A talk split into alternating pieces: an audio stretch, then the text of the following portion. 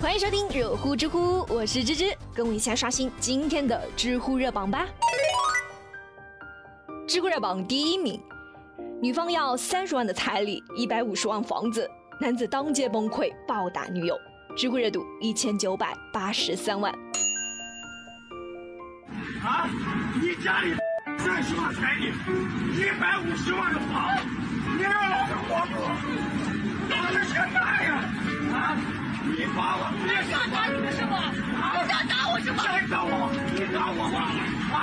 你想打我吗？估计大家都已经感受到了这个男人的崩溃了吧？刚开始呢，这名男子还只是朝女友怒吼控诉，但后面是越说情绪越激动啊，直接就动手打了女友。那到底是什么原因呢？原来这两个人已经是交往了有两年的时间了。眼看着都到了结婚的年纪，他们就商量着干脆把婚给结了吧。可谁知道女方的家庭提出需要三十万的彩礼和一套一百五十万的房子，这名男子就说啊自己是办不到了，于是就跟女朋友提出了分手。但是女朋友却不同意了，于是就带着人到男子的公司去闹，整整是闹了四个月啊，期间还把这名男子给打了。男子实在是受不了了，于是就发生了这个事情。那关于这个事情，很多网友都在说啊，打得好。的确啊，女方做出这样的事情真的是让人气愤，芝也特别理解这个男人的心情。但不管怎么样，动手打人肯定是不对的。现在连派出所都贴着横幅啊，千万不要打架，打赢了犯法，打输了住院，这多不划算呀。那这个女的带人到你的公司去闹，还打了你，你可以直接打幺幺零报警，通过合法的渠道去解决问题，对吧？其实我们应该为这个男人感到高兴的。包括这名男子自己也是一样的，从女方家庭提出的条件和女方的行为就可以看出啊，这一家子真的是不仅贪婪，而且还难缠。三十万的彩礼，一百五十万的房子，说实话，这对于一个普通的上班族来说，确实是比较难办到的。婚姻它是两个人、两个家庭的事情，如果说你真的想要达到这样的物质条件才结婚，双方家庭可以各出一部分，而不是说把责任全部都推给男方，那这样跟卖女儿有什么区别呢？在我们那边基本上都是 男方出首付款，然后女方买车，然后彩礼就是根据你们家庭的一个情况象征性的给一些。如果说首付确实是很多，女方家庭还会帮忙分担一些。反正最终的目标就是为了让小两口能够把日子给过好。退一万步讲，你硬是说要达到这样的条件才结婚，男方也说了自己办不到，那你大不了就分手呗，找一个能满足你条件的去结婚就好了。没必要说死缠烂打的，还去别人公司闹，这也太不讲理了吧！知乎热榜第二名，城管追打女商贩被砍伤，最后会怎么样处理呢？知乎热度一千四百五十八万。这个月七号的早上，重庆市南岸区涂山镇的城管正在对这个片区开展环境清理整治工作。当巡逻到杨女士的水果店的时候，就发现这个店占道经营，影响了行人的正常通行。于是城管就跟杨女士说啊，要他们自己把货物存放好，规范经营。杨女士口头是答应了，可是过了一段时间，等城管再来查看的时候，这些水果还摆在那儿。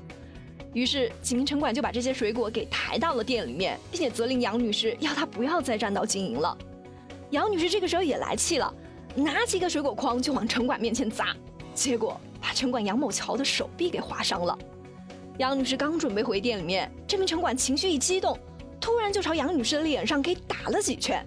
杨女士赶紧往店里面逃，可是杨某桥还是继续的追打。这个时候，杨女士拿起了一把西瓜刀就开始乱舞，杨某桥的手和胳膊都给弄伤了。那关于这个事情，到底是谁对谁错呢？前天，重庆警方也给出了最后的处理结果，杨女士因为阻碍城管执法，根据《治安管理处罚法》予以警告处分。但他在追打过程中用刀把城管划伤，是属于正当防卫，不承担相应的法律责任。而城管杨某桥殴打他人，这完全就超出了他执行职务的范畴，应予行政拘留。对于警方的处理结果，网友们都觉得特别的满意啊！这也让老百姓们真实的感受到了法律的公平公正。但是不得不说，现在很多城市都在搞这个文明城市的建设，占道经营的行为是被明文禁止的。我们要理解一下城管的难处。毕竟这也是他们的工作嘛。但话又说回来，城管在执法的时候也要注意一下方法，既要有力度，又要有温度。多和商贩们去好好的沟通，而不是使用暴力手段去开展工作，这样只会增加双方的矛盾。不过，从这个事情也可以看出，底层老百姓的生活的确是太不容易了。毕竟有很多人是专门靠摆地摊为生的，所以这也是双方之间不可避免的矛盾了。国家只有真正的将这些靠地摊为生的老百姓妥善安置好了，才能够真正的解决商贩与城管之间的矛盾。知乎热榜第三名，和尚不念经却养了四千五百只流浪狗，知乎热度七百八十九万。在上海有一座非常破旧但是很有名气的古寺，叫做报恩古寺。这座古寺它出名并不是因为它的香火有多旺，而是因为这里面狗叫声不断。报恩寺的住持志祥是一位没空念经的和尚，因为他每天都要照顾近四千五百只流浪狗。